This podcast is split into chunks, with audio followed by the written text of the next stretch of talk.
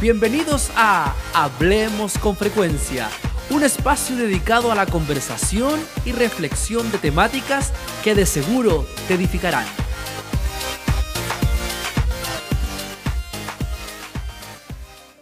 Saludamos a todos nuestros amigos, estamos muy contentos de nuevamente encontrarnos a través de esta plataforma que nos permite llegar con un mensaje de edificación para todos los que puedan escucharnos.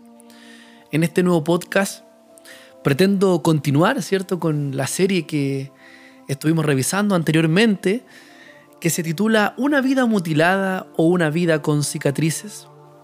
Y ahora pretendo desarrollar el segundo capítulo de esta serie. Pero antes de poder entrar a este capítulo, quisiera primeramente aterrizar estos dos conceptos, cicatrices y mutilaciones. Recordemos que esto se expone de acuerdo al pasaje de Gálatas capítulo 6, desde el versículo 11 al versículo 17. Hay palabras del apóstol Pablo que al concluir esta carta existe como una especie de confrontación, ¿cierto? A la manera en cómo debemos llevar nuestra verdadera vida espiritual y las implicancias que ésta tiene. Y acá surgen dos ideas que son las que estamos finalmente desarrollando. Por un lado está la idea de mutilación. Y la pregunta es, ¿de dónde proviene, cierto, este concepto? Porque explícitamente no está en el pasaje.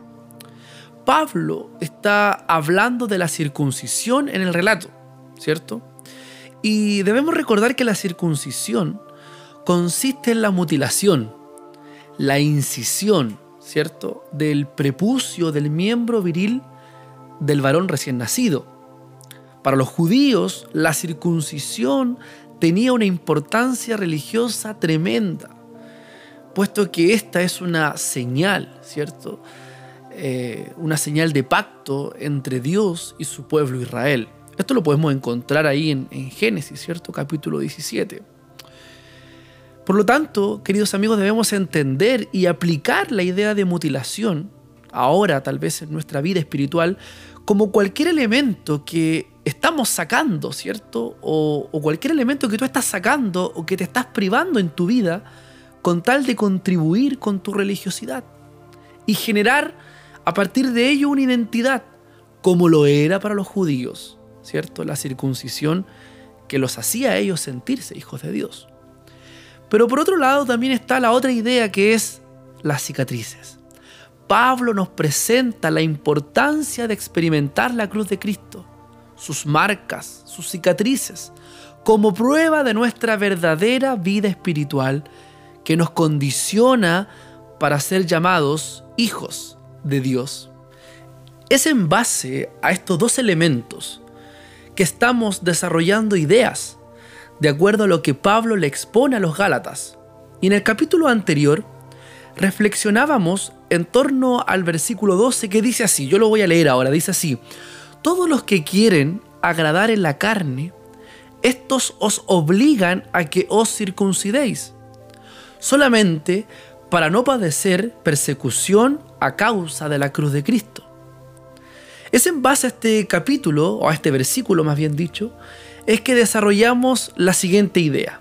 Una vida mutilada genera buena impresión, más una vida con cicatrices, persecución. Pero ahora queremos avanzar con los versículos 13 y 14, que dicen así, yo lo voy a leer ahora también para que estemos atentos a la lectura. Gálatas capítulo 6, versículo 13. Porque ni aún dice los mismos que se circuncidan guardan la ley pero quieren que vosotros os circuncidéis para gloriarse en vuestra carne. Pero lejos esté de mí gloriarme, sino en la cruz de nuestro Señor Jesucristo, por quien el mundo me es crucificado a mí y yo al mundo. El capítulo de hoy se titula así, Una vida mutilada genera jactancia, más una vida con cicatrices genera humillación.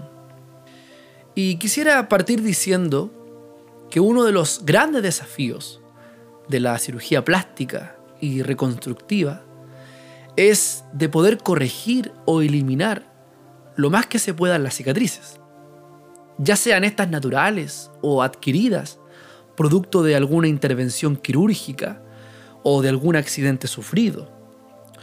Desde un punto de vista estético, aún las cicatrices tienden a ser rechazadas socialmente. Es muy interesante eso. Porque afectan la apariencia física, la autoestima. E incluso también estas podrían producir limitaciones.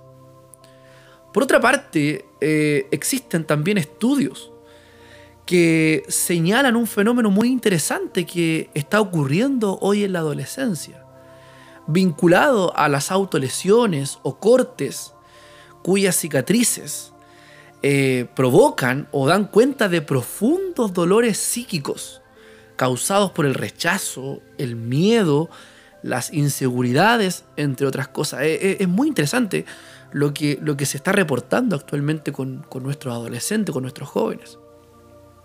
En este sentido, así como las cicatrices nos podrían presentar un aspecto negativo, ¿cierto? En, nuestra imagen corporal, la cirugía plástica también reconstructiva y estética ha recurrido a mutilaciones. Miren qué interesante con el fin, ¿cierto?, de embellecer y formar cuerpos esculturales. Yo me acuerdo, ¿cierto?, de un, de un programa que antes daban en la televisión acá en Chile, que se llamaba Cirugía Cuerpo y Alma. Y ahí había un médico, ¿cierto?, que hacía distintos procedimientos quirúrgicos con tal de poder embellecer los cuerpos de las mujeres.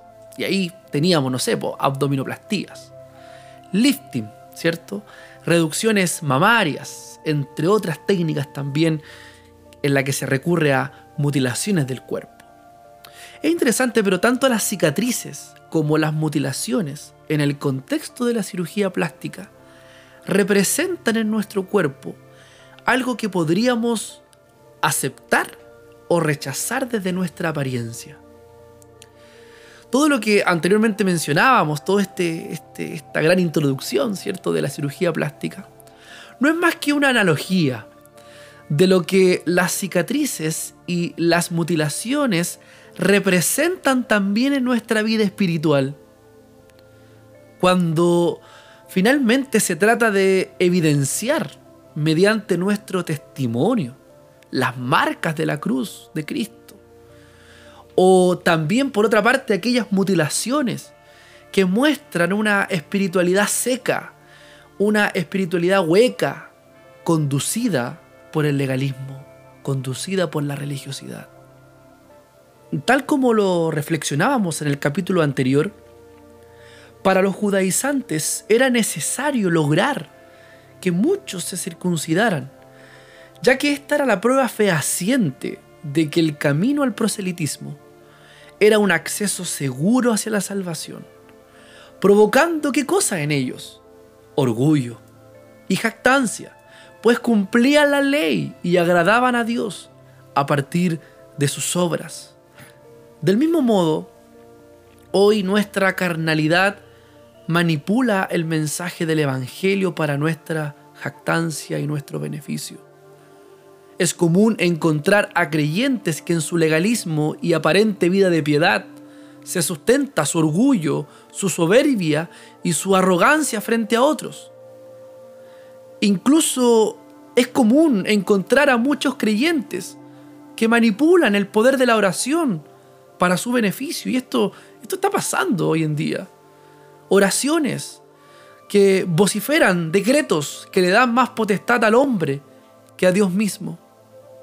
En base a lo anterior, queridos amigos, sería importante preguntarnos lo siguiente.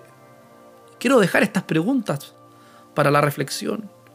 ¿Cuándo fue la última vez que oramos glorificando la voluntad de Dios? ¿Cuándo fue la última vez que dijimos, Señor, que no se haga mi voluntad sino la tuya? Una vida mutilada genera jactancia cuando construimos nuestra espiritualidad desde la obtención de un beneficio propio. No obstante, una vida marcada por las cicatrices de la cruz encuentra regocijo en la gloria de Cristo y su voluntad.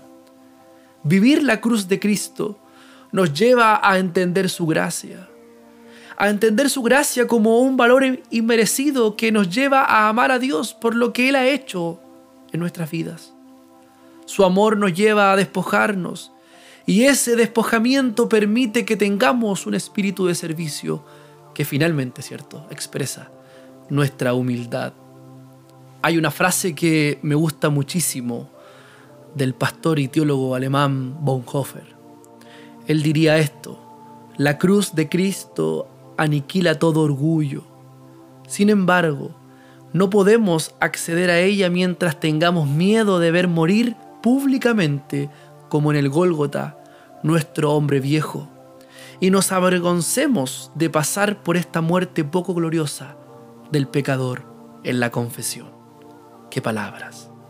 La invitación a través de esta reflexión es a confesar nuestros pecados y arrepentirnos del orgullo y la jactancia que ha producido el legalismo y la vida religiosa. La confesión nos introduce en la verdadera comunión de la cruz y a experimentar sus marcas como cicatrices en nuestra vida espiritual. Sin duda, las cicatrices de la cruz dan cuenta de quiénes éramos y de dónde Dios nos sacó. A diferencia de lo que el mundo rechaza, hoy podemos decir a viva voz, cuán hermosas son estas cicatrices que embellecen la gracia de Jesucristo y quitan toda nuestra jactancia. Que el Señor les bendiga. Te invitamos a que sigas conectado con nosotros a través de nuestras plataformas digitales, nuestra página web www.frecuenciadedios.cl y nuestras redes sociales, Facebook, Instagram y YouTube.